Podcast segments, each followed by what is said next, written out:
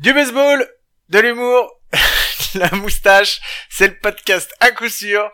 Play ball! Rangers fan is thinking I had to watch Pujols have four hits, two home runs. Then he hits me, and here goes one into left. How about three on the night? In a row? A three-run shot, a two-run home run, and now a solo blast. And Albert Pujols has tied. Reggie Jackson Eh bien bienvenue, bienvenue, c'est l'épisode Rangers. 47 d'à coup sûr, euh, le premier podcast hebdomadaire français sur le baseball. Et hebdomadaire chez nous ça veut dire toutes les semaines. Il n'y a pas de repos pour les Braves ni pour les autres équipes, je vous l'ai déjà dit, mais je l'aime bien, euh, il est sympa. Et euh, comme chaque semaine pour m'aider à présenter cet épisode, c'est mon ami, c'est mon compagnon, c'est mon compadre, celui qui me suivrait au bout du monde. Enfin, peut-être, j'espère, si je lui demande gentiment. C'est Mike Salut Mike, comment ça va? Ça va Guillaume, salut à tous et je te confirme que je te suivrai nulle part, mais ça c'est une autre question. J'en étais sûr non mais sans déconner, c'est bon, mec. je suis déjà ma femme partout, je vais quand même pas te suivre toi, faut pas déconner non plus. Allez, bah ça me fait super plaisir d'apprendre ça. Euh, je ne te demanderai plus jamais rien. Donc Mike, cette semaine, on pensait qu'on allait être tout seul, mais en fait non, on n'est encore pas tout seul. On a encore un invité exceptionnel cette semaine. Et ouais, et ouais, tu sais quoi, on cherche euh, la souche. On cherche le l'identifiant, le génome ADN qui permet de, de tous les cloner, tu sais, tous les brels du baseball. Il y en a à peu près une soixantaine. On sait pas d'où ça vient. Ils sont là depuis des années et des années. Il y en a encore qui poussent et qui arrivent et qui euh, trustent tous les postes de l'équipe de France du haut niveau du baseball français. Donc du coup, on a joué, euh, on a joué de nos relations pour en avoir un très connu puisque c'est le visage de Sénard et l'un des visages de Bein Sport. Bienvenue Mathieu Brelandrade. Salut les gars, bonjour à tous. Salut Mathieu, merci beaucoup. Je te l'ai déjà dit, mais je t'avais dit que je te le répéterais, tu vois. Et ben je ne tiens pas parole. Merci beaucoup de venir nous accompagner dans cet épisode, et puis surtout d'avoir répondu ultra rapidement à, à notre demande. Franchement, c'est vraiment. euh, Il fallait juste, en fait, t'as vu, Mike, il fallait juste qu'on trouve le bon canal pour pouvoir lui demander, parce qu'en fait, jusqu'à maintenant, on n'avait pas trouvé comment le joindre. Et sérieux, sans mentir, ça s'est passé en quoi? En 10 minutes, on a envoyé le message et on a eu la non, réponse. Ça s'est passé en 10 secondes. On était avec euh, avec les gars de la com de Sénard. euh, On en parlera dans les news pour un pour un projet. Euh, on a dit, on a quelques noms qui sont couchés sur le papier qu'on adorerait avoir dans le podcast. Euh, on va te donner les noms, Mathieu. hein. Il y avait euh, il y avait notamment euh, Pierrick Lemestre, Jamel Boutagra et toi, parce que bon bah c'est des gens qui nous ont fait kiffer en regardant les matchs. et du coup, on a un ami qui a dit euh, OK, attends, je lui envoie un texto. Il a dit oui. Quelle date Ok, il vient. Ok, c'est bon. c'est exactement comme ça que ça s'est passé. Donc voilà pourquoi t'es là. Nous, je, je, je suppose, euh, Guillaume, on est vraiment ravis de t'avoir. Et en plus, euh, tu vas, tu vas nous permettre de, poser un sujet euh, sur un de nos épisodes qui est les bénévoles de base, qui nous a été posé par un des, membres du club sur qui on a fait l'épisode 2. Donc on est vraiment ravis de pouvoir t'avoir pour pouvoir faire cet épisode. Bah écoutez, moi je suis ravi hein, de recevoir cette invitation. C'est vrai que c'est pas très compliqué de toute façon pour me joindre. Et moi, ce genre d'initiative-là, bah, je trouve ça très bien pour le baseball français. Euh, D'ailleurs, pour la petite histoire, j'avais euh, essayé de chercher s'il n'y avait pas un podcast sur le baseball en version française ces derniers mois et j'étais tombé sur votre podcast. Donc, euh, donc non, c'est plutôt une bonne surprise pour moi que vous ayez fait la démarche et je suis très heureux donc de pouvoir partager cette heure-là avec vous. Eh ben merci, merci beaucoup. Euh, juste avant que j'oublie, parce que j'étais sûr que j'allais, j'étais presque en train de l'oublier. Je l'avais noté sur mon petit carnet, j'étais prêt à te sauter dessus. Là. Le son de cette semaine, c'est euh, le troisième. Alors, parce qu'en fait, j'explique. Euh, la semaine dernière, j'ai dit une connerie. J'ai dit, euh, j'ai mis un son de euh, de Reggie Jackson. de Reggie Jackson en disant que c'était le seul à avoir frappé trois home runs pendant les World Series. Et je me suis fait rattraper par la patrouille Gaëtan Alibert qui m'a dit non, c'est pas vrai. Il y a eu, il y en a eu d'autres. Donc voilà. Il a, Donc, je il fais- a ouvert son grimoire, tu sais, comme ça. C'est clair. Alors voilà, ce n'est pas le seul dans l'histoire des World Series. Je pense que c'est le maître des potions dans Harry Potter en fait. C'est le père froid. Non, c'est vrai, c'est le père froid. Donc voilà, donc il m'a dit, donc là le premier son c'est Albert Pouyol qui euh, dans le Game 3 des World Series 2011 face aux Rangers a tapé, et donc c'était le son de son troisième home run, et je sais qu'en plus ça faisait très plaisir à Mike, donc voilà, c'était le son d'intro. toujours agréable. Voilà, il y en aura d'autres qui seront en relation. Mais maintenant, on va pouvoir rentrer dans l'épisode de plein pied. Et bah on va commencer bah comme d'habitude avec euh, le jingle de Bruce Bocci parce que c'est l'heure du Bruce Bocci Show. Allez, à tout de suite. Bruce Bocci. Bruce Bocci. Bruce Bocci. Bruce Bocci. Eh ben oui, c'est le jingle Bruce Bocci et il y a encore du nouveau. Mike, c'est toi qui es le spécialiste des bons trucs de nouveau, donc vas-y, je te laisse nous expliquer ce qui s'est passé. Ah bon? C'est quoi qui est nouveau du coup? Qu'est-ce qui Eh s'est ben passé? Bruce Bocci vient dans l'émission, non? Non, non, non, pas. Il a déjà du mal à venir en France. il vient pas non plus dans l'émission. Non, il y a, y a eu un truc, c'est qu'on l'a dit. euh, nos amis d'ONUS ont partagé un petit article euh, nous concernant. On a eu Greg qui a envoyé sa carte, etc. Donc on a eu pas mal de nouvelles petites signatures sur le Bruce Bocci Show. On attend la participation de nos amis des Comets, qui tient d'ailleurs sont le futur euh, bénévole de base. Mais du coup, on va pouvoir en parler un petit peu avec Mathieu, parce que je pense que tu l'as côtoyé un petit peu, Bruce Bocci. Ah bah non, malheureusement non non. Euh, J'étais pas euh, dans l'équipe de France qui euh, était en Arizona en mars dernier, Ça, il y a yes. un an. Euh, mais en tout cas, bon, c'est quand même euh, quelqu'un euh, de très particulier pour le baseball français d'avoir la chance de, de pouvoir bénéficier de l'expérience d'un mec comme ça.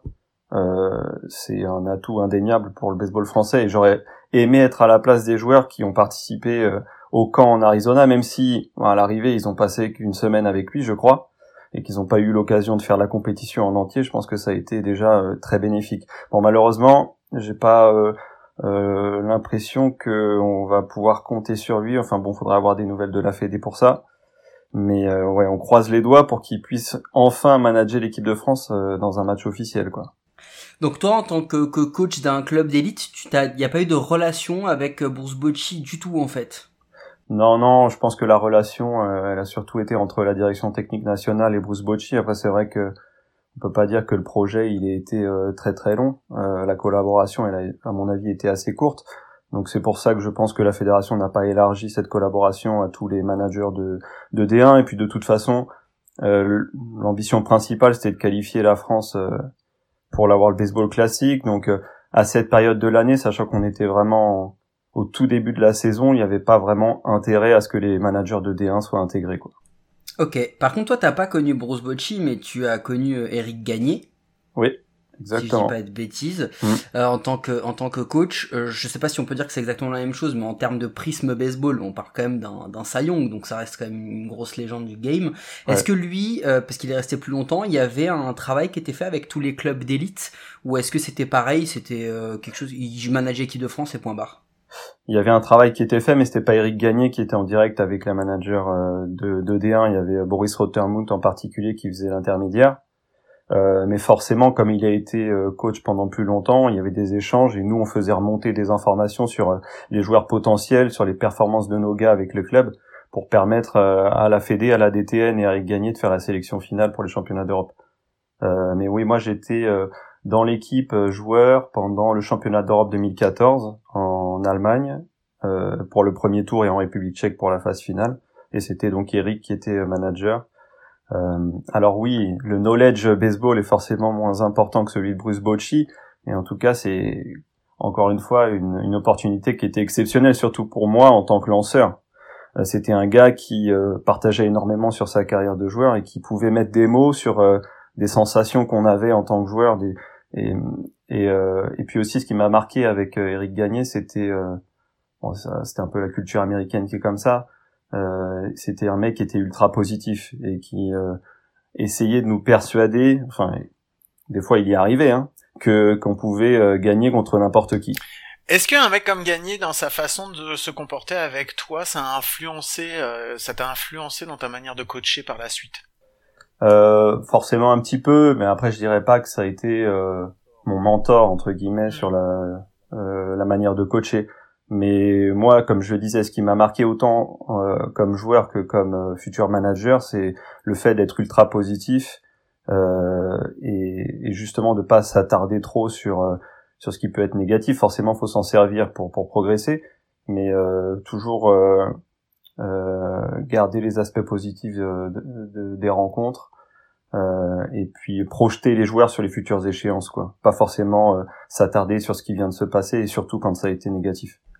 Alors moi je posais cette question parce que je, moi de, de loin, de l'extérieur si tu veux, j'ai quand même l'impression qu'avoir un mec comme Gagné ou avoir un mec comme Bocci, même sur des courtes périodes, c'est quand même un, un boost assez important pour nos joueurs parce que on parle de mecs qui depuis qu'ils sont dans le berceau ont eu cette culture baseball, ce qui est pas forcément le cas de quasiment personne en France, très rare, même si toi tu viens d'une famille qui a, qui a, qui a, été bercée par le baseball. Euh, du coup, euh, est-ce que tu penses que euh, si jamais on réussit à avoir Bruce Bocci, parce que nous les échos qu'on a eu, c'était que la préparation du qualifier de la World Baseball Classic, je pense que tu as des joueurs de scénar qui étaient qui étaient là-bas, euh, c'était que bah, les Français ils faisaient un peu flipper les autres équipes parce que justement avec avec l'arrivée de Bocci, euh, c'est ça, ça, créé une, un vrai un vrai vrai challenger. Est-ce que tu penses que si on a la chance de réavoir euh, Bocci pour le, le, prochain qualifier, si jamais il a lieu, si jamais il a lieu aux États-Unis, euh, est-ce que tu penses que la France va va devenir euh, un, un vrai contender à ce qualifier ou pas? Ouais, je pense parce que, comme je dis, avec son aura, avec son expérience, c'est quelqu'un qui il va pas forcément transformer l'équipe de France et, et faire de chacun des joueurs qui évoluent sous le maillot bleu euh, des potentiels double A ou triple mais en tout cas, il peut appuyer sur un bouton qui peut euh, euh, enlever cette sorte de complexe que l'on a en fait quand on aborde les grands championnats. Et c'est sûr que voilà, quand on affronte des équipes comme l'Espagne en World Baseball Classic, l'Allemagne, l'Israël, etc., on a face à nous beaucoup de joueurs qui ont joué dans les ligues mineures certains même qui ont joué en Major League, ce qui n'est pas forcément notre cas. Donc euh, il faut il faut arriver à jouer de manière totalement décomplexée et, et puis prendre exemple sur euh, des joueurs de big league qui avec euh, avec un talent, je dirais pas extraordinaire, ont réussi à faire de très belles carrières. Tu vois, je, je prends souvent l'exemple de Greg Maddox qui arrivait à lancer à 83, 83 miles par heure dans les coins au niveau des genoux et qui a été euh, Cy Young euh, qui euh, sera bientôt Hall of Fame si c'est pas déjà je crois, je crois qu'il est rentré récemment. Ouais, c'est le, le, spotter ultime, Greg Maddox. Mais du coup, on, avant de repasser au jingle favori de notre fanboy numéro 1, Maxime, CM du compte des Rockies, est-ce est que tu écoutes le, le podcast? Est-ce que tu es un peu au courant de cette initiative Bruce Bocci Est-ce que tu as vu un peu l'évolution ou pas du tout? Je vous avoue, j'ai écouté un épisode de votre podcast et j'ai pas trop compris. c'est parce que vous allez m'expliquer tout ça. C'est un vieux running gag qui dure depuis l'épisode 10, depuis qu'on a eu Glenn Gervaux. Et euh, donc en fait, nous on fait tout, enfin on fait tout dans la limite de nos moyens, on fait tout pour essayer d'avoir Bruce Bocci. On demande à nos invités de nous aider parce que nous, on est juste deux, bah, deux gros blaireaux. On est dans notre coin et euh, au on slip dans notre chambre. on slip dans notre chambre pour enregistrer. Et euh, et on a besoin de toute l'aide possible de tout le baseball français pour nous aider à avoir Bruce Bocci dans l'émission. Donc on a fait, c'est c'est le c'est le petit running gag et on voulait savoir ce que toi tu pourrais faire pour nous aider à avoir Bruce Bocci dans un coup sûr parce que en plus on a on a si tu veux on a eu différentes choses. On a eu des, clubs et des gens qui nous ont fait des petites vidéos. Des vidéos courtes de 3 4 secondes etc et avec bénévole de base on a aussi eu un nouveau truc. C'est à dire que on a des clubs qui nous ont envoyé une balle avec leur logo signé une casquette signée. On va recevoir un t-shirt euh, signé de, des, je ne dis pas de qui. Euh, on a demandé à Gilbert Lejeune, qu'on a eu la semaine dernière, de nous donner un, une relique, si tu veux, de son, de, son, de sa carrière de son passé d'arbitre, euh, signé. En fait, on est en train de créer une, un petit musée du baseball français et on voudrait le montrer à Bruce Bocci pour dire voilà, garçon, si tu viens avec nous, on pourra te faire ce cadeau. Je suis même pas sûr qu'il en aurait envie, mais au moins euh, euh, créer une boîte cadeau, quelque chose. Donc on voulait savoir comment toi tu, tu comptes aider. Et sache un truc, c'est que contrairement à ta carrière de, de, sportif, on peut dire de haut niveau, parce que là où t'as as, joué c'était du haut niveau, nous, on salue plus l'intention que la réussite. parce, que, nous, on est, pas là pour gagner. Hein. On, on va pas se mentir. Non, mais on, peut forcément trouver un truc au club euh, euh, qui peut intégrer votre musée. Bon, ça peut être la nouvelle casquette du club, mais je peux aussi chercher des choses qui sont un peu plus historiques. On a des vieux maillots euh, qui datent des années 90 ou des maillots qui datent des années 2000 avec lesquels on a fait quelques quelques finales de championnat de France de D1 ou de D2. voilà, ça peut, ça peut Tu être pas a mal, ça peut être un tu crois qu'il y a moyen de choper la tête de crack ou pas Ou Ah non, demandé ça, désolé. Ah, Déjà, faudrait lui demander l'autorisation. Non C'est la mascotte du club. Le dragon bleu, qui commence à être Euh, très populaire hein, à travers la il France. l'est, mais il, est- il y, a, il y a- il y a des raisons. Ok, bah écoute, non, salut ça, Guillaume. Ouais, on, c'est- on serait ravis. Ah ben c'est clair. De toute façon, euh, je pense que on va se faire un petit rendez-vous et, et on essaiera même si si on n'a pas de nouvelles, on viendra te voir en direct et on te rappellera que tu nous as que tu nous as proposé ça. D'ailleurs, je pense qu'on va parler de ça très rapidement. Je crois même que ça va être dans le sujet qui suit, Mike. Hein? C'est le Jingle News. Allez, c'est parti, à tout de suite.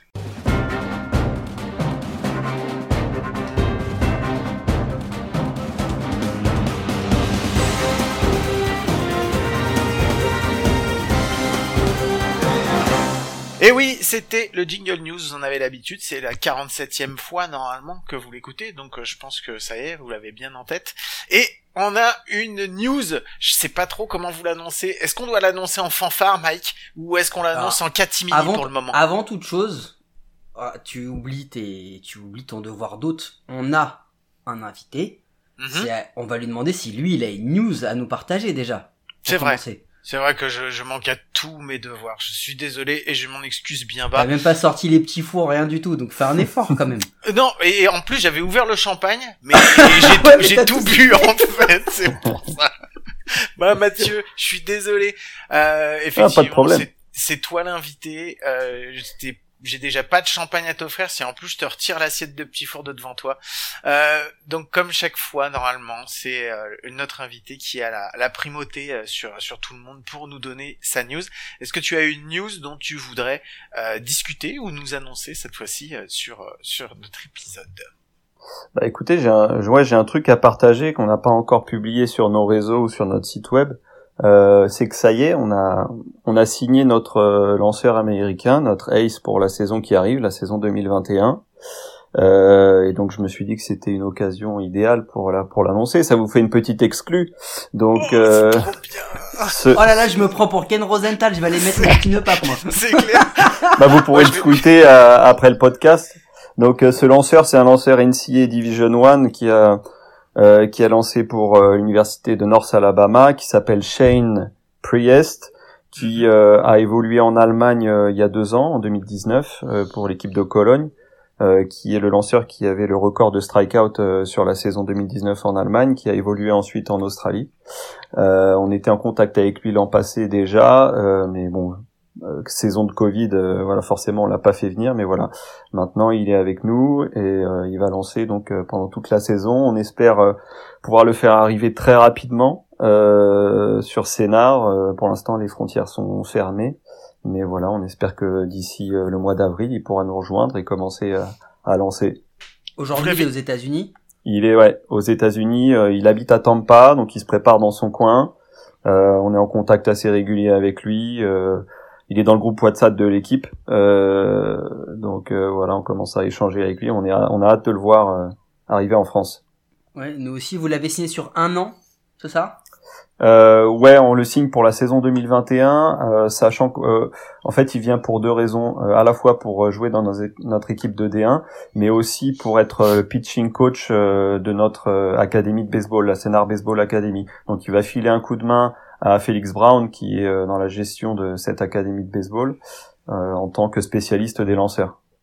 Ah, c'est Bah, ça. parfait parce que Guillaume, je pense que c'est une news qui est totalement en corrélation avec le sujet qu'on traitera euh, après. Donc je pense que c'est exactement euh, ce qu'il nous fallait. Mais du coup, euh, merci pour cette, cette Ah petite ouais, merci insider. beaucoup. euh, Ah euh, non, pour ce gros insider. Franchement, en plus, c'est notre, c'est notre première breaking news réellement. ça fait 47 épisodes qu'on se fait chier à mettre un truc genre Sport Center, ESPN et tout. On a juste deux pauvres infos qu'on a lues sur Twitter, quoi. Et là, ça nous fait plaisir d'avoir une exclue. Merci beaucoup, Mathieu, Ouais, je d'avoir vous en partagé prie. ça avec nous. C'est un moyen assez sympa de l'annoncer, donc moi ça me fait plaisir aussi.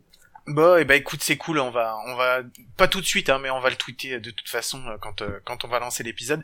Bon, est-ce que maintenant on va pouvoir parler donc de, de notre news qui est franchement beaucoup moins exclusive que ça, mais qui est quand même assez intéressante parce que euh, Mike, on va aller en, en excursion, si je peux appeler Ah, ça comme alors, ça. Il y a, il y a plusieurs news, euh, Guillaume. Oh là là, mais merde, je te, je sais jamais laquelle tu veux dire. euh, Euh, tu me fais chier déjà, tu te calmes. Euh, non, il y a plusieurs news qu'on doit évoquer par rapport à, à coup sûr. La première, c'est qu'on n'a pas encore toutes les données, mais euh, si on a Mathieu aujourd'hui qui est notre invité, c'est aussi grâce euh, au front office. Ça le fait ou pas de dire front office Ouais, ça Au fait front, Ah ouais, classe. au carrément. front Trop classe. office, au front Ouais, c'est clair. office et, et, et au, au GM de, de, de Templiers de Scénar, non, qui nous, qui nous l'ont, euh, qui nous l'ont prêté le temps d'un épisode, mais surtout parce que euh, la date euh, et on croise fort les doigts de la Coupe d'Europe de, de baseball, la CIB Cup, la CIB Cup, pardon, euh, aura lieu à Sénart en juillet et que on est en train de travailler sur les modalités, sur comment on va le faire, etc.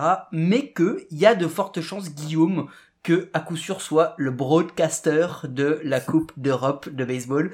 Et rien que ces mots, ça pète, parce que là tu vas devoir mettre un pantalon par contre pour y aller, tu pourras pas l'enregistrer comme t'enregistres les podcasts. Mec, je te promets, je serai en Bermuda et en short comme je suis chez moi en juillet, il y a pas moyen d'autre chose. Non, en fait, le problème c'est que il va falloir que Mike, euh, bah, il, il- c'est lui qui est en négociation là pour le moment. Euh, il essaye de négocier, mais euh, les Templiers sont pas prêts à lâcher euh, le salaire euh, normalement euh, qu'ils mettent Euh, pour on meilleur n'est pas joueur. moins de 100 000. hein. On n'est pas Donc moins de voilà, 100 000. donc, hein. donc, il faut Pourtant, on a dit open bar euh, sur la buvette. euh. C'est bon, c'est bon. c'est Ah, bon. mais va, lui. moi j'ai signé, moi j'ai signé, c'est pas moi hein, le problème. Non, non, c'est super cool. Euh, c'est vrai que les euh, les Templiers, euh, le front office des Templiers de Sénart nous a nous a contactés et on était super heureux. C'est une super proposition. Euh, je pense qu'il y a plein de trucs à faire justement euh, sur le pour le baseball en France, sur le baseball en France. Il y a il y a il y a trop de moyens et, euh, et franchement on va s'éclater et on va tout faire pour que pour que ça se passe bien. Et c'est pour ça que Mathieu, on se reverra là-bas. C'est quasiment promis. Ouais, nous en fait dans le dispositif euh, de l'organisation de ce genre d'événement, on avait déjà euh, le broadcast, donc tous les matchs qui étaient filmés et diffusés, mais c'est vrai qu'on voulait développer la partie euh, commentaire et pourquoi pas une partie débrief d'après match. Et on s'est dit que vous étiez parfait dans ce rôle-là, quoi. Bah, c'est justement ça, et c'est pour ça qu'on n'en donne pas plus, parce qu'on est en train, nous, de, de travailler là-dessus, sur ce qu'on pourrait proposer, ce qu'on pourrait faire, euh, en partenariat avec Scénar. Donc oui, on parle de commentaires des matchs, oui, on parle d'un talk show de, de fin de journée potentiellement. Euh, il faut qu'on voit comment on peut s'organiser, nous, pour faire aussi peut-être un petit peu de reportage ou des choses comme ça, euh, euh, avoir un stand sur place animé, essayer de communiquer un peu sur le baseball, euh, donc, euh, et devenir un média qui couvre un événement majeur comme ça. Donc on est vraiment ravis de l'opportunité. Euh, on bosse déjà pour ça et on vous en dira plus au fur et à mesure des épisodes. Ouais, et puis d'autant que c'est, enfin c'est pas tous les jours qu'il y a une équipe euh, en France qui accueille une Coupe d'Europe, C'est euh, clair. Je pense qu'il faut qu'on capitalise tout tous là-dessus, nous comme euh, comme l'ensemble du baseball français, quoi. Je suis entièrement d'accord et euh, bah je suis vraiment très très fier que vous ayez pensé à nous pour euh, pour faire euh, pour vous aider à animer ça. On est euh, on, sait que c'est une lourde responsabilité euh, aussi sur nos épaules et c'est pour ça qu'on on, on le taffe vraiment pour faire ça. non, pour faire ça sérieusement, on veut pas arriver on veut pas arriver euh, juste euh, avec euh, notre sac sur le dos en disant ah c'est où c'est où que ça se passe, c'est où que ça commence? C'est, c'est surtout une autre responsabilité pour les gars qui ont décidé ça. les, les responsabilités, mon gars. Parce que délai de rétractation, il est passé là. Moi, je t'explique même pas. Quand ils vont voir me dé- débarquer en crack sur le terrain pour, pour faire le first pitch, ça va faire bizarre à tout le monde. Non, non, mais euh, ne venez pas avec de la pression, ça va être tranquille, ça va être détente, euh, autant sur le terrain qu'en dehors, donc euh, je pense qu'on va tous prendre du plaisir. Non mais c'est cool. Non mais de toute façon c'est notre optique, c'est que ça soit que ça soit bien pour tout le monde et que tout le monde s'amuse. De toute façon c'est notre credo dans l'émission, c'est de faire du baseball sérieusement mais tout en s'amusant. Donc euh, je pense que je pense que c'est l'optique pour tout le monde dans ce dans ce truc-là. Mike, est-ce que tu avais une autre news euh, en plus de ça? Parce que là ça qu'est-ce que ça en fait des grosses news? Bon, là, là, on a passé quand même euh, l'insider, grosse news, la moyenne news qui nous concerne pour nous, qui est une news énorme. On va passer sur des trucs un petit peu plus euh, fun. Euh, déjà, j'ai regardé le classement des du spring training. Et apparemment, les Royals sont à 7-2. Donc, euh, tout fan des Royals que vous êtes, regardez bien ce classement. Ça n'arrivera plus jamais là pour, euh, pour, pour les 7 ou 8 ans. Le 7-2, d- d- oubliez-le. En avril, vous le verrez pas. Vous verrez peut-être un 2-7. Ça, Ouais, c'est un truc. C'était Je vais envoyer un, un message à Pete Anderson, euh, ancien commentateur de Bean, Ah qui oui, est sur l'équipe vrai. 21, qui est archi fan des Royals. eh ben, tu pourras lui dire. Ouais non mais c'est à clair. mon avis. euh, Et c'est la magie, et c'est la magie du spring training en fait, ce qui se passe n'importe quoi de toute façon pendant cette euh, cette période. Donc euh, donc voilà quoi.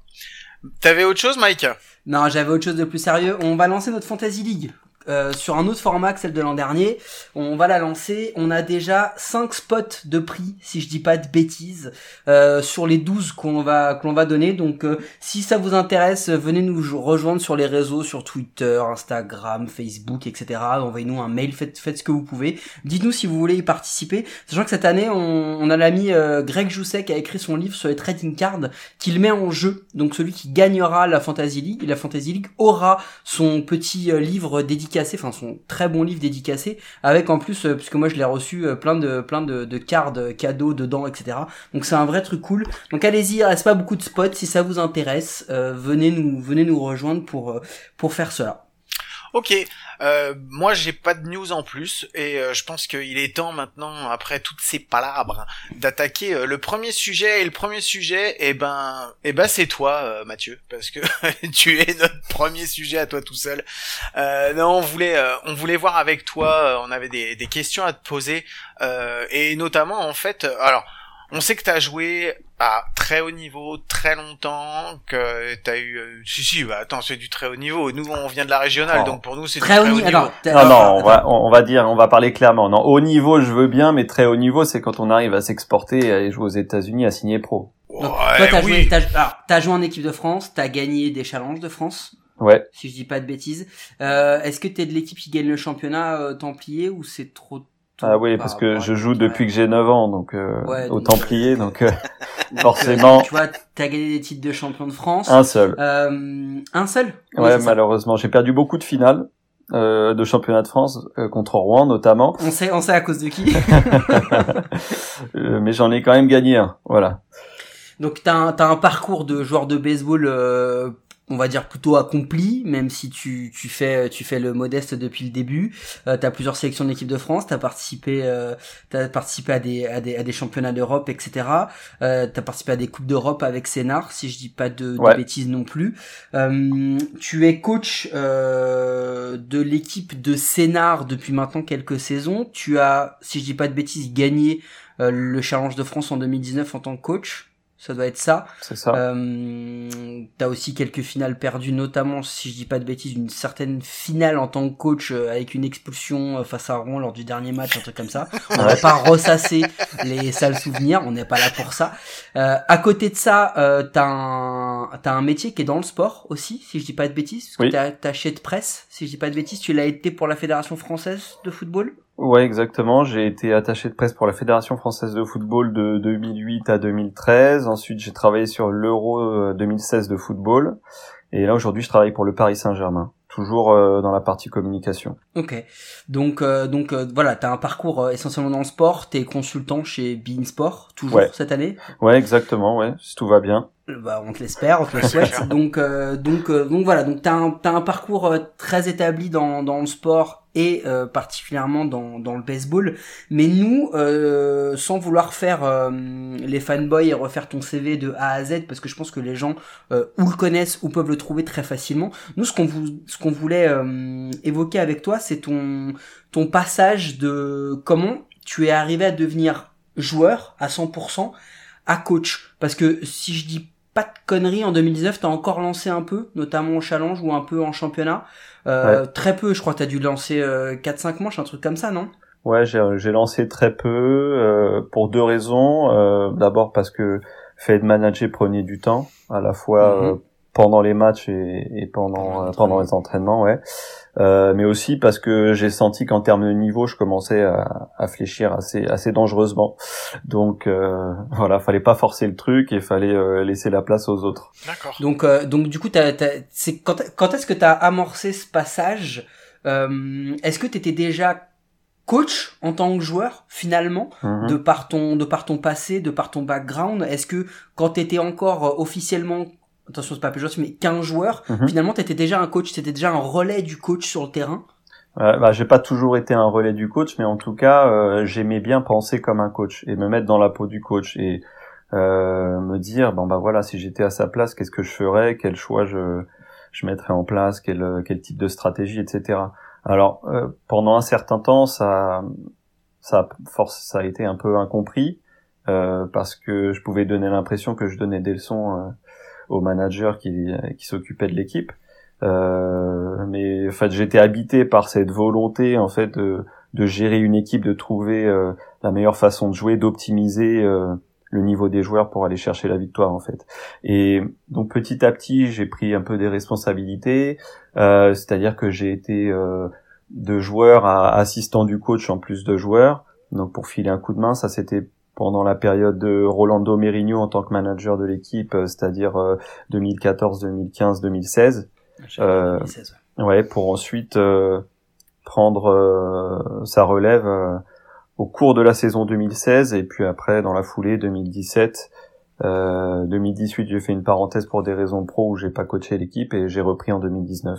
Voilà. Mais donc cette transition, elle s'est fait un peu naturellement, euh, comme je le disais. C'est, j'ai toujours eu cette volonté d'aider l'équipe, euh, de me mettre dans la peau du coach. euh, et puis, enfin, moi, je trouve ça, euh, je trouve ça top, quoi, de pouvoir euh, choisir son line-up, définir les stratégies, etc. Alors forcément, c'est euh, c'est c'est quelque chose qui vous apporte de la pression. Vous êtes en, première ligne quand l'équipe ne gagne pas, mais c'est euh, tellement gratifiant quand euh, l'équipe l'emporte, quand elle gagne un challenge de France, par exemple, etc. Que je pense que voilà, ça vaut le coup euh, euh, de travailler dur et parfois d'avoir euh, d'avoir certaines contraintes, quoi. D'accord. Euh, J'imagine que, enfin, c'est scénar pour la vie avec toi, parce que euh, de toute façon, tu y es depuis euh, depuis que t'es tout petit, c'est ton ton ton premier, ton seul club, ça, tu resteras là-bas de toute façon. Donc euh, maintenant, pour coacher à ta place, il va falloir te détrôner. Bah, non, pas forcément. Si je peux être amené à laisser, euh, à passer la main en fait. Hein. Euh, oui, c'est sûr que je me vois mal euh, évoluer ou travailler pour un autre club euh, parce qu'on a fait tellement de choses depuis depuis 30 ans. Pas moi à titre personnel puisque j'étais tout petit quand le club a été lancé en 87, mais en tout cas depuis le début des années 2000, on a mis énormément de choses en place et on a vu l'équipe et le club progresser. Euh, Enfin voilà, sur les 15 dernières années, euh, avec Rouen, on est la seule équipe à avoir joué euh, euh, avoir fait le dernier carré à chaque fois. Donc euh, je pense qu'on est maintenant bien installé parmi les meilleurs. Euh, mais ouais, il n'est pas dit qu'un jour euh, euh, j'ai envie d'autre chose, euh, que je prenne un petit peu de recul pour des raisons professionnelles ou des raisons familiales. Donc euh, moi je verrais pas forcément ça d'un mauvais œil que quelqu'un me remplace. hein. Si c'est pour que l'équipe euh, euh, progresse encore, il y a aucun souci. hein. Moi je vois vraiment l'intérêt du club. Enfin c'est facile pour moi de de me mettre dans cette position-là, euh, comme c'est un club familial en fait. C'est mon père qui a monté le club en 87 avec euh, avec mon oncle. Euh, euh, D'ailleurs, ils sont toujours aux manettes depuis ce temps-là. Mario et, Bruno, ouais. Et Bruno, c'est ça. Ouais. Euh, excuse- Excusez-moi les gars, vous êtes vous êtes tellement les prénoms au bout d'un moment, je vois les têtes, mais j'ai- j'ai- moi, moi, je moi je suis perdu. Non mais sérieux, c'est comme les meurants, c'est pareil. Enfin, je On t'enverra un je- trombinoscope. euh, Ouais, c'est ça, envoie-moi un trombinoscope, C'est vous êtes tellement les mecs, vous avez, vous avez la formule. Non mais, euh, du coup, on, on l'a évoqué tout à l'heure, mais aujourd'hui, toi, t'es, je pense que c'est important aussi pour les auditeurs qui nous écoutent, euh, parce que là, on, on, on se dit que toi, ton club, c'est scénar, c'est à vie, etc. Mais c'est aussi le contexte économique du baseball en France qui fait ça, parce que c'est pas ton job. Aujourd'hui, toi, t'es bénévole Mhm. dans le club. D'accord Ouais. Parce que demain, si c'était ton job et qu'on te dit bah tu vas tu vas coacher à, à Nice, à Pessac, à Montpellier ou n'importe où, bah tu réfléchis différemment forcément. Ouais, Euh, Il y, a, y, a, y, a, y a aussi beaucoup de ça. Mais si demain, on, je sais pas, hein, pour X raison, tu n'es plus à- amené à être coach de scénar, mais que tu as une opportunité dans un autre club, que ce soit Montigny, euh, je vais pas te proposer le puc, euh, que ce soit Pourquoi un- pas un- pourquoi pas Est-ce que, non, est-ce que non, est-ce est-ce que réellement c'est un truc auquel tu réfléchirais ou toi tu dis tu te dis aujourd'hui, euh, même si rien n'est définitif, tu dis aujourd'hui non, ça m'intéressera pas. Ouais, bon, je peux vous le dire tout de suite, les gars. Non, ça m'intéressera pas forcément. Non, je suis vraiment trop attaché à, à, à ce club, à, tout ce qu'on a fait, euh, euh, que je me vois mal, euh, ne serait-ce qu'enfiler le maillot d'une autre équipe, d'un autre club. Non, pour moi, ce serait, enfin, non, ce- je pense que ça m'intéresserait même pas en, en termes de challenge. Je pense qu'il y a encore tellement de choses à faire ici, que ce soit en tant que manager, mais aussi en tant que dirigeant, euh, que je me vois pas partir pour aller donner mon énergie ailleurs, en fait. Mais c'est pas contre les autres clubs, hein, parce que là tu disais, euh, je te propose pas le PUC. Non, Non, mais je rigole, c'était une, Ouais, c'était ouais. une petite private joke, mais mais ce que je veux dire, c'est que c'est, je pense qu'il y a, il y a- une vraie histoire de famille. T'en as parlé, tu Mm. l'as dit. Enfin, ton père et ton oncle ont créé le club. Euh, je veux dire, euh, les enfants, les cousins, euh, j'exagère à peine hein, quand je dis ça. Il y, en a beaucoup. Est-ce que euh, les, les les enfants de des plus âgés jouent aussi dans les catégories jeunes ou pas? Euh, bah, Vous avez des des jeunes Brel qui jouent ou pas? Bah là non, il y a, euh, je vais dire ma génération. euh, bah tout le monde a joué quasiment dans ma génération. Euh, maintenant, faut attendre la génération de euh, de mes enfants ou des enfants de mes frères et sœurs ou de mes cousins. Il y, a une pression familiale par rapport au baseball ou pas? Non, pas une, non non pas de pression familiale, mais forcément quand euh, vous avez euh, votre famille qui passe euh, les week-ends au terrain de baseball euh, plusieurs soirs par semaine en réunion ou à l'entraînement. Naturellement, vous êtes tenté d'y aller pour voir euh, pourquoi c'est aussi intéressant. Et voilà, moi, je suis tombé dedans très petit et dès que j'ai eu l'occasion de jouer, parce qu'à l'époque, dans les années 90, il n'y avait pas forcément d'équipe euh, en dessous des, de 9 ans. Et voilà, moi, j'ai fait un peu de foot, j'ai fait un peu de natation avant, mais parce que je pouvais pas faire de baseball. Mais euh, voilà, dès que j'ai pu intégrer l'équipe cadet des Templiers de Sénart, j'ai signé au baseball, quoi. Moi, je voulais revenir aussi un petit peu, euh, toujours en parlant de, de ton de ton profil de, de coach. Je voulais savoir aujourd'hui, tu te considères comme un manager.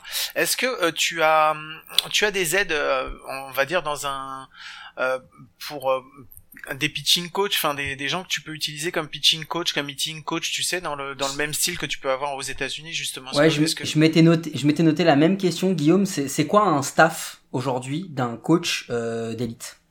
Ouais, on peut pas vraiment parler de staff parce que euh, malheureusement on n'a pas assez de moyens pour euh, pouvoir euh, à la fois prendre des joueurs étrangers qui renforcent l'équipe plus des coachs derrière. Donc euh, en tout cas au Templier de Sénart, bah, comme je disais là, on, a signé donc un lanceur américain qui va avoir aussi l'étiquette de pitching coach pour l'académie, donc forcément il aura un œil sur euh, les lanceurs de l'équipe de D1. Euh, mais moi je m'appuie vraiment sur euh, les joueurs d'expérience et euh, à Sénart on a la chance d'en avoir pas mal depuis quelques temps euh, Florian Perrichou, Romain Martinez-Scott, Pierrick Lemestre, Félix Brown, euh, Fred Envy, ça c'est des mecs euh, à qui je donne des responsabilités parce que forcément ils peuvent transmettre tout leur savoir. Ça fait pour certains presque 20 ans qu'ils jouent en première division. Donc euh, d'autres qui sont allés aux États-Unis, d'autres qui ont signé pro au Japon et compagnie. Donc euh, même s'ils n'ont pas l'étiquette de coach, euh, en tant que capitaine entre guillemets, ils peuvent vraiment transmettre et me filer un coup de main. C'est comment justement de passer euh, de- du statut de joueur au statut de coach quand euh, ceux que tu dois coacher, c'est tes anciens coéquipiers, c'est tes potes avec qui euh, t'as fait les hachouilles, t'es parti à droite, à gauche. C'est pas compliqué des fois de le gérer. euh, elle, elle est belle ta vision du sport de haut niveau, Guillaume. non mais tu non mais arrête arrête Non, mais de je me vois ce que tu Non mais je dire, vois parce ce que je tu veux dire aussi. T'as- C'est-à-dire que t'as subi les aléas du joueur, les trucs qui te font peut-être chier quand tu courais à en vomir et que le coach disait allez il faut continuer Mhm. et que là maintenant c'est toi qui dois qui doit les faire euh, qui doit les faire un peu euh, un peu crever sur le terrain pour qu'ils progressent. Ouais, très honnêtement, mais ça peut ça peut paraître peut-être surprenant, mais euh, enfin moi j'ai pas, je trouve ça plus facile justement d'avoir à gérer des mecs avec qui j'ai joué pendant 15 ans, 20 ans, euh, parce que en fait on est sur la même longueur d'onde, on sait euh, quand on est au haut niveau euh, ce que ça requiert euh, en termes de travail d'investissement. Donc euh, voilà, je pense que les mecs sont plus ou moins sur euh, la même longueur d'onde et quand euh, quand j'ai certaines exigences, à partir du moment où je suis juste dans mes choix, euh, les mecs comprennent quoi. Donc euh, s'il peut y avoir des euh, des problématiques de comportement ou des relations plus conflictuelles, c'est pas forcément avec les anciens avec qui j'ai joué. Est-ce que le terrain te manque? Euh, non, parce que euh, bon, j'y suis quand même souvent et je sais que euh, je peux être amené à, à lancer parfois. Ce qui me manque en revanche, c'est euh, d'être dans la position du joueur qui peut se préparer 100% de son temps. Et je disais que mon niveau, euh, mon niveau avait quand même euh, largement baissé ces dernières saisons. Bah, c'est pas un hasard. C'est forcément, je consacre un petit peu moins de temps à ma propre personne, à mon propre programme que qu'à l'équipe.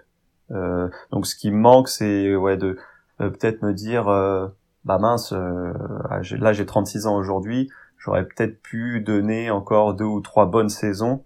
Euh, malheureusement, comme j'ai pris des responsabilités au niveau de l'équipe, euh, je peux pas, je peux pas exploiter au maximum mon potentiel. Je J'ai le sentiment en tout cas. C'est marrant que tu dis ça parce que moi, à l'époque où on était encore à des années-lumière de, de penser à ce, à ce podcast, à créer un média euh, comme on est en train d'essayer de le faire avec à coup sûr, mais je me rappelle que tu avais communiqué sur des vidéos euh, où on te voyait euh, euh, capuche, euh, Mhm. capuché avec tes écouteurs en train de courir et faire un gros travail de foncier. Euh, je m'étais servi de ça moi avec euh, avec mes petits joueurs de régionaux en leur montrant, vous voyez les gars, euh, lancer c'est pas juste envoyer une balle depuis Ah, un cool. monticule, bande de petits bande de petits blaireaux, parce que moi j'étais un, un coach connard. Et euh, c'est vrai, c'est vrai, C'est c'est vrai. Je suis Ah. Guillaume, tu t'en rappelles Parce que toi, Ouais. toi, je, t'ai- je vous ai fait vomir sur terre. Enfin bon, donc euh, donc c'est vrai qu'il y, a- il y a tout ce truc là. moi, j'ai- moi j'ai j'ai une autre question. euh, avant, je pense qu'on passe euh, peut-être au, au- au sujet suivant, mais ma question c'est pour toi en tant que coach, c'est plus facile de coacher les lanceurs ou pas? Ouais. Bah oui, oui.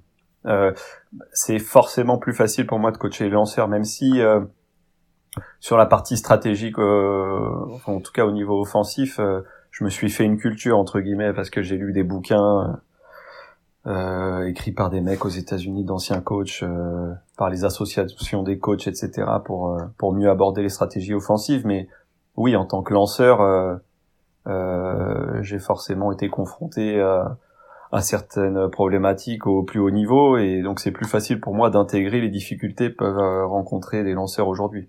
Parce que là, le point que tu abordes, il est, il est, il est extrêmement important. Enfin, de mon, moi, de, de mon point de vue, c'est-à-dire que aujourd'hui, toi, en tant que manager, euh, très concrètement, si on parle d'un, je prends un exemple, je prends un mec comme Pierrick Lemestre, qui est euh, peut-être un des tout meilleurs frappeurs euh, des 10 ou 15 dernières années de la Ouais. ligue. Je pense qu'il y a, y a pas, il y a pas photo là-dessus. Ouais, ouais. Techniquement parlant, tu, à la batte, je vais peut-être être un peu cash, tu peux, tu vas rien lui apporter à ce gars-là. Bah moi non, je pense que je peux pas lui apporter grand chose parce que il a déjà rencontré des coachs qui étaient euh, des purs spécialistes euh, du swing, etc. Donc euh, euh, non, j'ai pas la prétention de dire que je vais lui apporter quoi que ce soit. Je peux l'aider peut-être sur une approche, sur la gestion du compte, mais pas sur l'aspect technique du swing. D'accord. Donc ça veut dire que là aujourd'hui, toi en tant que manager, t'es plus trop dans l'aspect euh, technique, euh, t'es t'es plus vraiment dans dans une notion, on va dire un peu plus euh, mentale, gestion gestion du match, stratégie, tactique.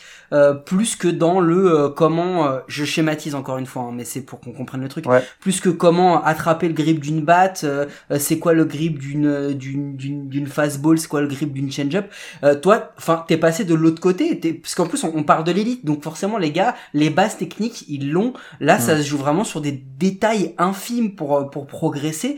Euh, c'est c'est quoi le Est-ce que vraiment t'es t'es passé au-dessus de ce truc-là finalement? Toi, t'es vraiment dans une gestion d'un collectif euh, Ouais. de, de tout ça ou t'es encore là-dedans? Alors, bon, tu disais, juste pour commencer, petite parenthèse, tu disais les joueurs de D1 euh, non, sur l'aspect technique, euh, ils sont assez chevronnés. Euh, pas forcément, c'est pas forcément le cas pour tous. Hein. Là, on prenait l'exemple de Pierrick Lemez, donc c'est vraiment euh, un joueur exceptionnel pour, le, pour la France. ouais. Ouais, donc euh, dans cette catégorie-là, il y en a pas énormément. Euh, Ce que je voulais dire, c'est que moi, mon seuil de compétence sur euh, sur le swing, forcément, en tant que en tant qu'ancien lanceur, euh, qui n'a pas fait une grosse carrière à la frappe, j'ai frappé un petit peu, mais euh, mon seuil de compétence, il va être assez limité. Donc, euh, je suis réaliste là-dessus. Il y a des personnes au club qui ponctuellement peuvent apporter beaucoup plus que moi sur l'aspect offensif. Donc Pierrick Lemest, il peut aller voir Jamel Boutagra, il peut aller voir euh, euh, ses coéquipiers, euh, Florian Périchour, Romain Martinez-Scott, Félix Brand pour avoir des tips sur l'aspect offensif. Et donc oui, moi, à part peut-être sur les lanceurs, je vais être beaucoup plus sur euh, euh, la stratégie, sur euh, l'aspect mental, sur euh, Quel joueur, à quel moment, Ouais. à quel poste, ce genre de choses. Non, mais c'est mais Oui. c'est clair. Mais c'est mais c'est hyper important parce que parce que je pense que c'est aussi une différence. Enfin, on parle de on parle de gars qui, euh, oui, comme tu dis, il y a, t'as pas si t'avais que des Pierrick Lemez dans l'effectif, bon, euh, tu te poserais peut-être un petit peu moins de questions. Mais euh, chacun avec ses qualités, puis surtout chacun avec ses périodes d'évolution. C'est-à-dire que le Pierrick Lemez d'aujourd'hui, c'est pas le Pierrick Lemez d'il y a 15 ans, forcément mhm. avec d'autres atouts, d'autres qualités. Mais aujourd'hui, toi, t'es es vraiment dans ce dans ce côté management. T'es Oui. t'es plus t'es plus le le coach euh, tel qu'on peut le concevoir en France. Et c'est c'est bien d'entendre ça parce que je pense que t'en as beaucoup qui n'arrivent peut-être pas encore à, à projeter c'est quoi le haut niveau à l'échelle française du baseball.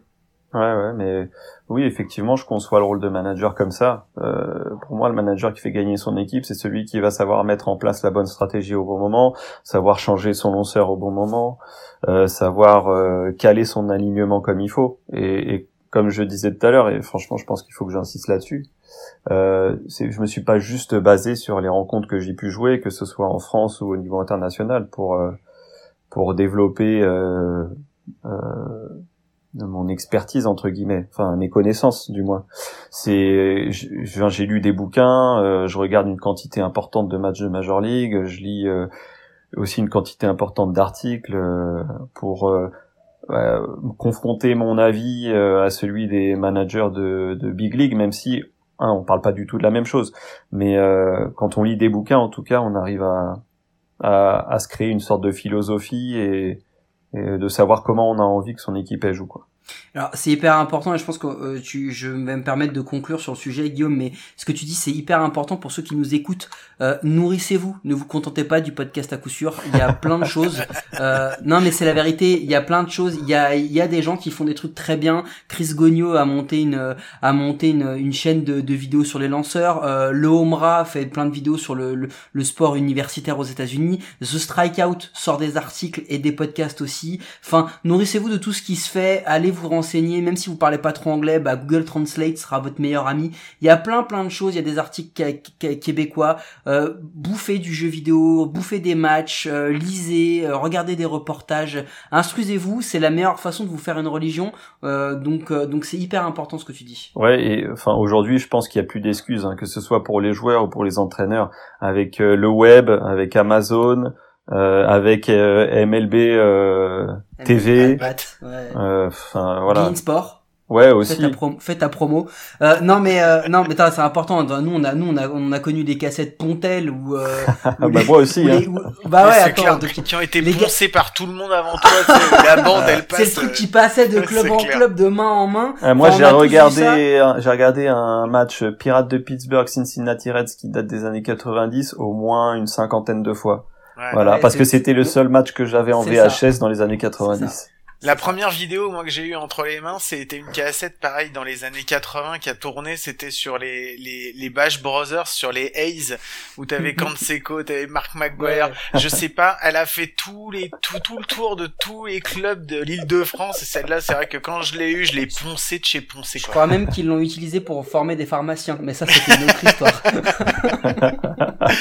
Bon allez, on va enchaîner. Je vais vous mettre le deuxième son, je vous explique juste après ce que c'est et après on passera sur la deuxième partie. Allez, à tout de suite. Albuquerque had to bounce back from right elbow surgery this year. Wasn't activated until the third week of August. Into center, at the wall. Another. Pablo Sandoval with a three-homer game in World Series game number one. Eh ben ouais, on se retrouve parce que euh, bah, je vous ai mis un petit son. C'était également un autre joueur, le deuxième, le troisième, qui a frappé trois home runs dans un World Series, le Game One de 2012, et c'était notre ami euh, le Big Panda Pablo Sandoval contre les Tigers. Euh, voilà, c'était le deuxième son.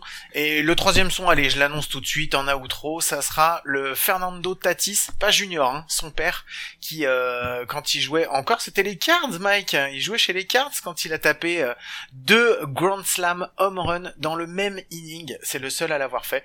Donc voilà, c'est le son que je vous On, passerai à la on fin. aimerait bien récupérer le fils, mais je pense, je pense que c'est pas pour demain. Ouais, c'est bon, vous avez déjà pris Nolan Arenado, vous pouvez pas avoir tout le monde non plus. euh. Bon, mais ça, c'est euh, la partie baseball aux États-Unis, et nous, on va se reconcentrer à nouveau sur le championnat de France parce que c'est un épisode spécial où on va parler surtout euh, du baseball français.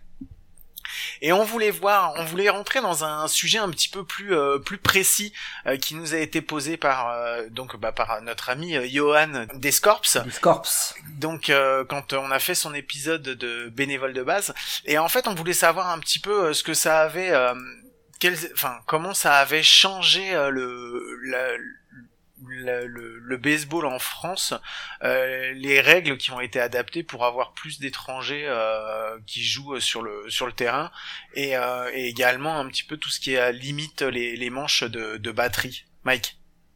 Bah, du coup, ouais, euh, faudrait qu'on mette un peu de contexte pour expliquer déjà comment ça se passe en D1, parce que euh, pour ceux qui peut-être écoutent un peu le foot, c'est quelque chose qui se rapproche un peu de l'arrêt Bosman à l'époque, donc qui, est- qui s'est terminé au milieu des années 90, où on limite le nombre d'étrangers, notamment le nombre d'étrangers en batterie, pour éviter que certains clubs euh, ne fassent venir que des que des Américains qui n'ont pas réussi à percer ici, euh, rémunérés pour euh, garder quand même un certain niveau, euh, parce qu'aujourd'hui on est quand même sur un sport qui est amateur en France, euh, il y a des il y a des pros semi-pros. Moi, ce que j'aimerais déjà, c'est que tu nous que tu nous expliques euh, comment ça se passe aujourd'hui pour faire venir un étranger dans un club d'élite. Euh, Est-ce que vous avez des systèmes de scouting Euh, est-ce que vous avez des réseaux privilégiés Euh, et surtout quand vous le faites venir, euh, parce que tu l'as expliqué, il vient aussi pour euh, pour euh, pour manager l'académie des lanceurs, etc. Est-ce qu'ils viennent en tant que joueurs ou est-ce qu'ils sont impliqués dans la vie du club? Pour combien de temps ils viennent? Euh, J'aimerais bien que tu prennes 2-3 minutes pour nous expliquer un peu le, le fonctionnement, du moins à Sénard, parce qu'après je pense que Ouais. chaque club peut-être a sa politique, mais du moins à Sénard. Bah, en tout cas, oui, chez nous, alors pour recruter euh, les joueurs, bah, on étudie énormément de profils. Euh, on a effectivement un réseau.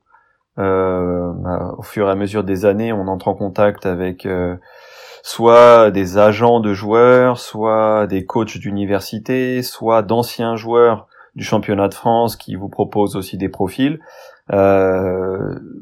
Il y a aussi depuis depuis quelques années maintenant des sites internet qui se sont lancés dans euh, la promotion de, de joueurs étrangers. Donc c'est des sites internet qui cataloguent euh, les CV des différents joueurs qui euh, sont sur le marché, entre guillemets, des joueurs de toute la planète qui ont envie de découvrir une expérience à l'étranger, et surtout en Europe. Il y en a plusieurs maintenant, et donc, bah, en tout cas, nous, à Sénart, pour choisir nos étrangers, on étudie par saison une centaine de profils, quoi. Euh, une centaine de joueurs euh, avec qui on entre en contact, à qui on fait des propositions, à qui on explique comment ça se passe le baseball en France. Euh, forcément, on leur pose, leur pose énormément de questions sur leur background en termes de statistiques, mais aussi au niveau de personnalité, leur expérience passée. Tout ça, ça permet donc de choisir euh, choisir les, on va dire, trois quatre joueurs qui viennent renforcer l'équipe chaque saison. Euh, après, sur la deuxième partie de ta question, est-ce que ce sont des joueurs qui euh, participent à la vie du club? Oui, forcément. Euh, quand on a des joueurs avec une expérience, que ce soit aux États-Unis, au Venezuela, au Japon, euh, on essaye d'en profiter un maximum. Donc ça va être pendant les matchs, mais ça va être aussi en dehors.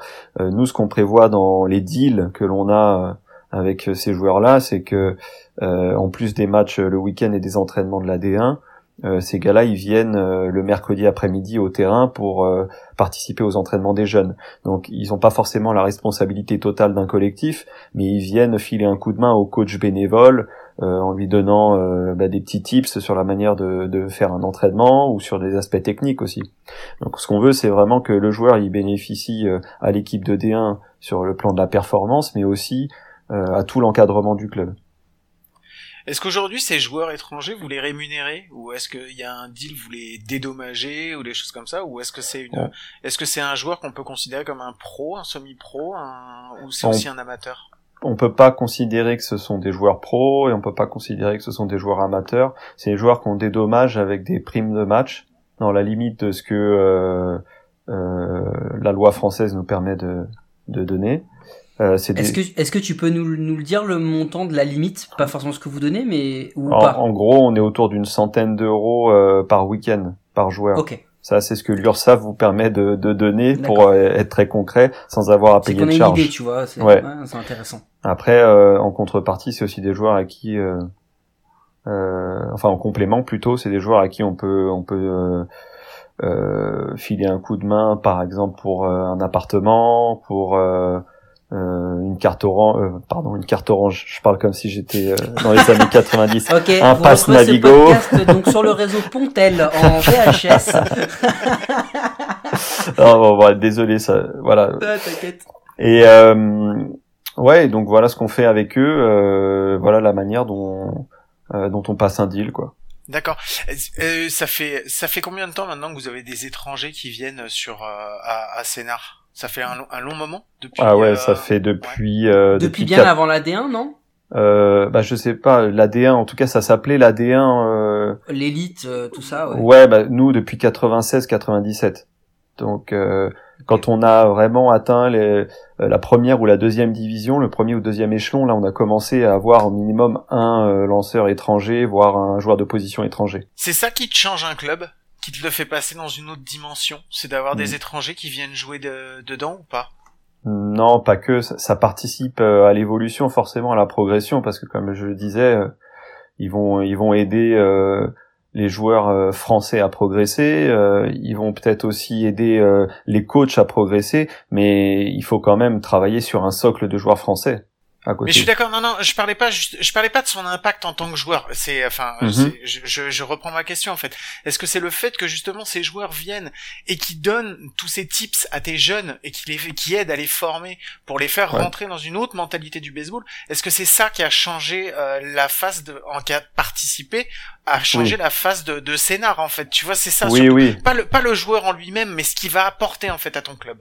Oui, oui, bien sûr, bien sûr, parce que euh, surtout quand vous avez des mecs, bon, quand ils sont pros, forcément, ils apportent énormément, mais je dirais même encore plus quand ils ont un background de joueurs universitaires NCA. Parce que euh, le background de joueurs universitaires NCA, il correspond un petit peu plus aux attentes que l'on a nous en France. Euh, le joueur, il est impliqué dans un programme. Euh, il vient pas juste euh, frapper ses coups sûrs ou lancer ses strikeouts le week-end, quoi. Comme ça peut être le cas quand on est en ligue indépendante ou euh, en minor leagues. Hein, Quand on est en NCA Division 1, euh, euh, il y a une certaine discipline. On refait le terrain après les entraînements, on refait le terrain après les matchs. euh, on, file des coups de main aux plus jeunes de l'équipe. on, file un coup de main aussi aux, bénévoles du club, etc. Donc ouais, forcément, pour revenir à ta question, oui. L'arrivée de certains joueurs, surtout ceux qui ont le background NCA, a fait passer le club dans une autre dimension. Mais ça, c'est un, point extrêmement important. Je vais te reposer exactement la même question que j'ai posée aux Comets quand on a fait le bénévole de base. Donc spoiler alerte, vous allez avoir une des premières questions. Mais euh, du coup, quand vous recrutez ces étrangers, est-ce que ça fait d'eux des mercenaires? Aux yeux des, des joueurs locaux, on va dire, euh, comme, ou, ou est-ce qu'ils sont très bien accueillis ou pas? Je fais exprès d'être provoque Ouais. pour que justement tu puisses répondre. Non, mais c'est une bonne question. Je comprends qu'il y ait des gens qui puissent se poser cette question parce que à un moment donné, vous avez donc, euh, comme je le disais, des gars qui peuvent euh, être dédommagés dans l'équipe et d'autres qui jouent, euh, euh, on pourrait dire de manière totalement bénévole et qui payent même leur licence. Euh, mais, enfin, quand on joue au plus haut niveau, euh, surtout en Division 1, et qu'on vous propose euh, de jouer aux côtés d'un joueur qui euh, a joué en NCAA Division 1 ou qui a été pro, si vous êtes, euh, je pense, suffisamment intelligent, vous, vous prenez le, vous prenez le, les, les points positifs de ça, c'est-à-dire que vous allez pouvoir progresser à ses côtés et puis il va même pouvoir vous faire gagner potentiellement des matchs et, et pourquoi pas des titres. Donc, je pense que l'alchimie, elle va aussi dépendre bah, de la personnalité du gars. Forcément, si vous tombez sur un mec euh, qui euh, ne partage pas, et, euh, qui est odieux avec ses coéquipiers, ce sera beaucoup plus difficile de, de faire cohabiter tout le monde. Mais ça rejoint le point que tu disais, c'est qu'ils sont aussi formatés en NCA où finalement tu as une identification à une culture club. C'est ce qu'on disait tout à l'heure, toi tu auras peut-être du mal à aller dans un autre club parce que finalement c'est une famille et tu es intégré dans, cette famille et c'est pour ça que c'est un petit peu plus compliqué d'aller ailleurs parce qu'ils sont pas pros. Donc au final ils ont une opportunité mais ils doivent s'intégrer dans une dans une culture de club. Euh, alors maintenant, on va revenir sur la question euh, de, des règles euh, réellement, c'est-à-dire que combien d'étrangers tu as le droit d'aligner sur un line-up euh, et combien tu as le droit d'aligner dans une batterie. Euh, Mhm. Est-ce que tu peux juste nous faire un petit topo là-dessus et du coup derrière, on enchaînera avec le choix de pourquoi généralement les étrangers qui viennent c'est des lanceurs. Mais ça, ce sera la deuxième question. Vas-y. Alors, euh, ça a pas mal évolué hein, ces dernières saisons, mais aujourd'hui, en tout cas, euh, la règle est la suivante on a le droit d'avoir un maximum de trois étrangers sur le terrain en même temps.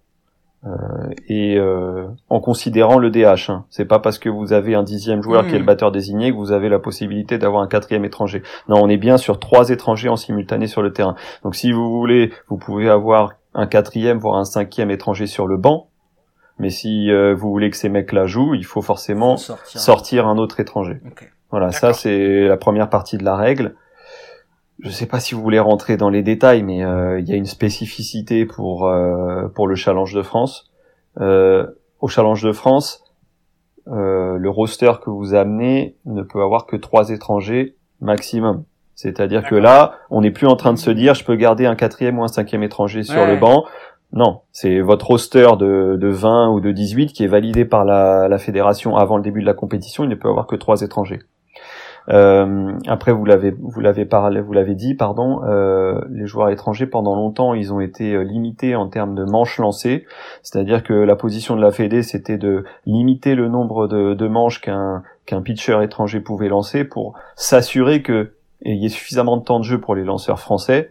Forcément, vous comprenez que ça participe au développement parce que voilà, si les lanceurs français lancent, euh, ils peuvent progresser et ils peuvent euh, alimenter l'équipe de France plus tard. Cette règle, elle a sauté, elle n'existe plus depuis deux ou trois saisons. Maintenant, il n'y a aucune limite sur le nombre de manches lancées par un étranger. Donc, vous pouvez très bien avoir sur vos trois étrangers dont on parlait euh, deux lanceurs, un qui lance euh, les neuf manches du premier match et un qui lance les neuf manches du deuxième. D'accord. Voilà. Bah, ça explique pas mal aussi du coup ce choix de, de ces dernières années euh, où on voit quand même Mhm. arriver beaucoup beaucoup de lanceurs américains. J'ai mangé son nom mais je me rappelle d'un d'un d'un chauve qui était arrivé au PUC qui a fini à Montpellier si je dis pas de bêtises euh, qui avait une une curveball dévastatrice. Et moi je l'ai vu lancer et Will te Musson. garantir que- Will Musson, c'est ça, je cherchais le nom. Quand tu le vois arriver sur le monticule, mon gars, et que toi, Guillaume, je te parle à toi, tu n'as vu que des que des lanceurs, enfin des lanceurs, que des mecs à la plaque en régional, euh, que tu le vois lui débarquer, il te sort une fastball et derrière il te met sa cœur dans la tête, ça fait ça fait quand même bizarre. Donc je pense que finalement c'est aussi une manière de progresser pour les frappeurs français. Oui. Mais euh, du coup, ça vous, ça vous, ça a changé peut-être hein, votre manière de, de concevoir le line-up, mais il y a aussi un autre truc, c'est que il y a eu des choses qui ont été faites et Sénart a été un des clubs qui l'a, qui l'a pas mal fait, c'est d'aller chercher des francophones euh, qui n'étaient pas forcément considérés comme des étrangers. Si je dis pas de bêtises, Jacques Boucheron, c'était un peu le, c'était un peu le, ce contexte-là ou pas du tout? Euh, ouais, alors lui, il était pas lanceur, mais c'est vrai que Non, non, mais c'est pour ça. c'est un joueur avec un, c'est un joueur qui vient de Nouvelle-Calédonie, donc qui, euh, qui a la nationalité française, donc qui nous permettait de renforcer l'équipe, pas forcément avec quelqu'un du cru ou quelqu'un qui était euh, sur le sol français, enfin en tout cas en métropole. Euh, oui, à un moment donné, euh, effectivement, on cherche à renforcer l'équipe euh, d'autres manières. Vous êtes limité sur le nombre d'étrangers, donc vous cherchez des joueurs qui qui ne sont pas étrangers. Ce qu'il faut aussi préciser quand on parle d'étrangers, euh, c'est qu'est-ce qu'on considère comme des étrangers, parce que ça c'est très important. Euh, on entend par étranger dans le baseball euh, les joueurs qui sont extra-communautaires. Donc euh, un joueur hollandais, un joueur italien, un joueur allemand ne sera pas considéré comme un étranger. Ça correspond aux règles que vous avez dans le football. Donc Ouais, euh, et, vous puis, pouvez et puis après, t'as as aussi les joueurs qui sont restés assez longtemps pour être naturalisés. Et euh, je- si je dis pas de piste, Douglas Rodriguez, le Euh, receveur qui non, alors ça, ça c'est c'est une bonne remarque, mais malheureusement cette règle n'existe plus. Enfin malheureusement Ah, ou heureusement, ça, je sais pas, ça. mais cette règle n'existe plus. Oui, avant quand vous aviez passé euh, cinq ans en France, en tout Ouais, cas, ça. vous aviez eu euh, une licence pendant cinq ans. On parlait de, euh, je sais plus exactement le terme, mais en gros, on vous naturalisait d'un point de vue baseballistique, quoi. Et euh, vous étiez plus considéré comme étranger.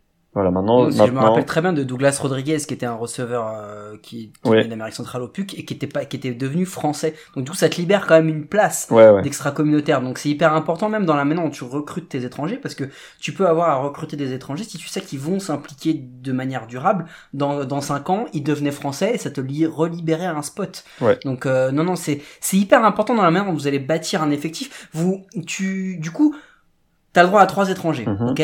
Euh, Toi, en tant que manager, tu, tu, comment tu réfléchis le truc? C'est-à-dire que tu te dis, j'ai le droit à trois étrangers, je vais essayer d'avoir trois étrangers, voire quatre, ou quatre, ça me sert à rien. Euh, comment tu gères ce truc-là? Ou tu gères en fonction de ce qui vient? Parce que tu peux avoir une année où tu, vas, tu ne vas recruter aucun étranger, mais est-ce que ça va être un, un vrai handicap par rapport aux autres équipes? Euh, bah, on regarde forcément euh, le, comment est l'effectif quoi. En fait, on se positionne généralement, enfin, déjà avant la fin de la saison précédente pour savoir qui va rester, qui va partir, et après on arrive à définir quels vont être les besoins. Euh, moi, en tout cas, à Sénart, euh, on a toujours pris des étrangers, même quand on avait un socle assez important de joueurs français, parce qu'on estimait que grâce aux étrangers, on pouvait passer encore dans une autre catégorie. Euh, mais oui, on regarde. Euh, euh, qui on a sur chaque poste. On fait un depth chart, euh, comme on dit aux États-Unis, et puis euh, on essaye de compléter les manques et les trous dans ce depth chart avec des joueurs étrangers. Dans ton profil, le profil que tu recherches, il faut que le joueur il soit jeune ou ça peut être aussi un vétéran qui va t'amener quelque chose? T'es pas, t'es pas arrêté forcément. Non, non, on n'est pas arrêté sur une, une, catégorie d'âge. On n'est pas arrêté non plus sur une nationalité. On n'est pas arrêté sur un background précis. Euh, tout ça, ça va dépendre, euh, enfin, de l'opportunité qu'on a en face de nous, quoi.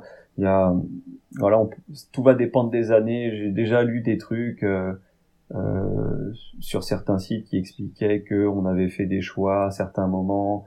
Euh, par exemple de prendre plus de joueurs latinos plus de joueurs américains, en fait, euh, on se pose pas ce genre de questions comme ça. On regarde quels sont les profils intéressants, des fois, bah, vous avez euh, trois latinos, des fois vous avez trois ricains qui vous conviennent, ça va dépendre des années, des fois vous avez un mix des deux, comme ce sera le cas l'année prochaine.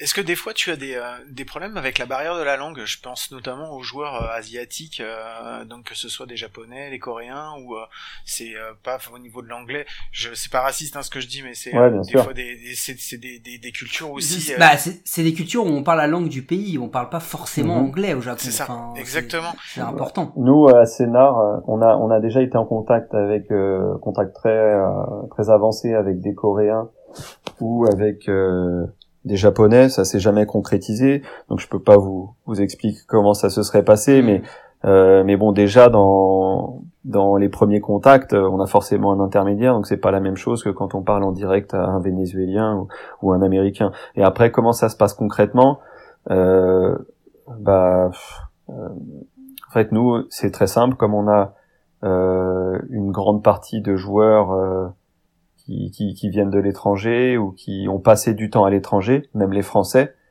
on a pris le parti euh, de parler en anglais. Voilà, moi c'est ce que je fais quand je fais mes briefings, mes débriefings, je les fais tout le temps en anglais. Euh, pourquoi? Parce que bah, mes joueurs français parlent anglais euh, et mes joueurs américains vont pas avoir le temps d'apprendre le français en deux ou trois mois. Donc, euh, faut être pragmatique dans ces cas-là. C'est pas, euh, bien sûr que c'est bien de préserver la langue française et compagnie. Les mecs vont apprendre le, le français en dehors du terrain, mais moi, pour gagner les matchs, j'ai besoin que les consignes soient comprises. J'ai besoin que les mecs sachent euh, ce qu'on attend d'eux, et donc il faut qu'on parle en anglais. Et on va pas te jeter la pierre, hein, parce que si on avait attendu qu'il y ait un média français qui diffuse du baseball en français, commenté en français, franchement, à part depuis quelques années, on sera encore en attente, et moi j'en aurais jamais maté de ma vie.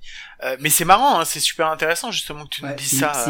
C'est une, une, remarque hyper intéressante, parce que tu vois, c'est là on vient d'explorer vraiment le côté de la règle, où finalement cette règle qui peut ne paraître qu'un article de base pour limiter, parce que je pense que tu as, aussi une notion de puissance financière qui rentre là-dedans. C'est-à-dire que euh, les étrangers, tu les fais venir, il faut que tu puisses les rémunérer. Tu as des clubs qui peuvent qui pourraient pas en rémunérer 10, peut-être que t'en as qui pourraient en rémunérer 10 mhm. et qui aligneraient une équipe de, là pour le coup de mercenaires, d'étrangers, et qui récupérait des titres à l'appel. Là, ça te, ça te force aussi à avoir, bah, un peu à la manière américaine. Eh, on va, on va vraiment faire les Américains. Un farm system développé à Sénart pour faire monter tes, tes, tes petits jeunes. Euh, ça t'oblige aussi à les recruter parce que mine de rien, on s'en mhm. rend pas forcément compte, mais il y a des transferts qui, qui, parce que on parle de, de Pierrick Lemestre, de Florent Perrichou ou Romain Martinez Scott, c'est des anciens de Savigny qui sont venus aussi à Sénart, donc c'est des recrutements au sein même des clubs français. Euh, et euh, derrière, tu dois scouter pour aller récupérer des étrangers. Et ça te force à, à réfléchir à comment tu vas bâtir ton effectif. Et tu disais, t'as un depth chart parce que c'est simple. Si t'as un très très bon lanceur français qui arrive, pourquoi tu vas aller entre guillemets le sacrifier pour aller prendre un américain sur un an alors que ton lanceur français tu vas peut-être le garder sur 4-5 ans mhm. et qui va être productif donc c'est hyper intéressant et le fait de parler anglais euh, je pense aussi que c'est quelque chose qui peut permettre à peut-être tes jeunes qui vont demain, on a parlé de Fred Andy qui a, qui, a, qui, a signé, qui a signé des contrats, qui a joué au, Japon et aux États-Unis, si je dis pas de bêtises. Euh, je crois que Pierre Lemestre avait fait un stage au Japon. Mhm. euh, Andy Paz, bah du coup, euh, du coup a joué en a joué en single A. Double A même. Ouais. Double A, double A aussi. Donc euh, t'as un peu ce truc-là. Au final, tu parles anglais, c'est la langue universelle aujourd'hui, c'est la langue du baseball Exactement. globalement. Mhm. Donc euh, ça te facilite le, la vie et on parle. plus, Tu parles un anglais du baseball, tu parles, tu parles pas un anglais courant euh, de, de tous les jours. C'est pas un anglais administratif, tu parles un anglais de baseball, donc c'est plus simple pour tout le monde. Ouais. Donc non, c'est hyper intéressant comme comme point et, et je pense qu'on a bien exploré la, la règle jusqu'au bout sur euh, sur sur tout ça. Oui, t'as raison, ça, ça aide vraiment les jeunes à se former aussi. Moi, ce que je voudrais, euh, dans l'idéal, c'est que tous les jeunes qui sont dans mon équipe aujourd'hui, ils puissent avoir la chance d'aller jouer aux États-Unis en collège, même de signer. Donc, euh, c'est une manière de les préparer aussi, de, de faire tous ces briefings, des briefings en anglais. Eh ben écoute, c'est super. Merci, merci beaucoup euh, d'avoir euh, pris le temps de nous expliquer euh, tout ça. C'était, euh, c'était cool. Euh, je vous propose qu'on rentre dans la dernière ligne droite de l'épisode. Euh, je vous mets le petit son pour la dernière connerie et puis on se retrouve juste après. Were you trying to get crazy with this thing? Don't you know I'm loco?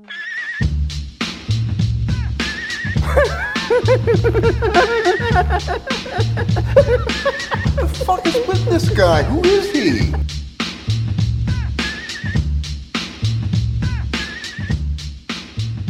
Et oui, c'est la dernière petite connerie avant de se quitter. Et euh, bah Mathieu, je vais te faire un truc très simple en fait. Euh, je vais te poser euh, des petites questions. T'as pas besoin de développer, de raconter pendant deux heures un truc. Juste une petite réponse euh, tranquille, simple et concise.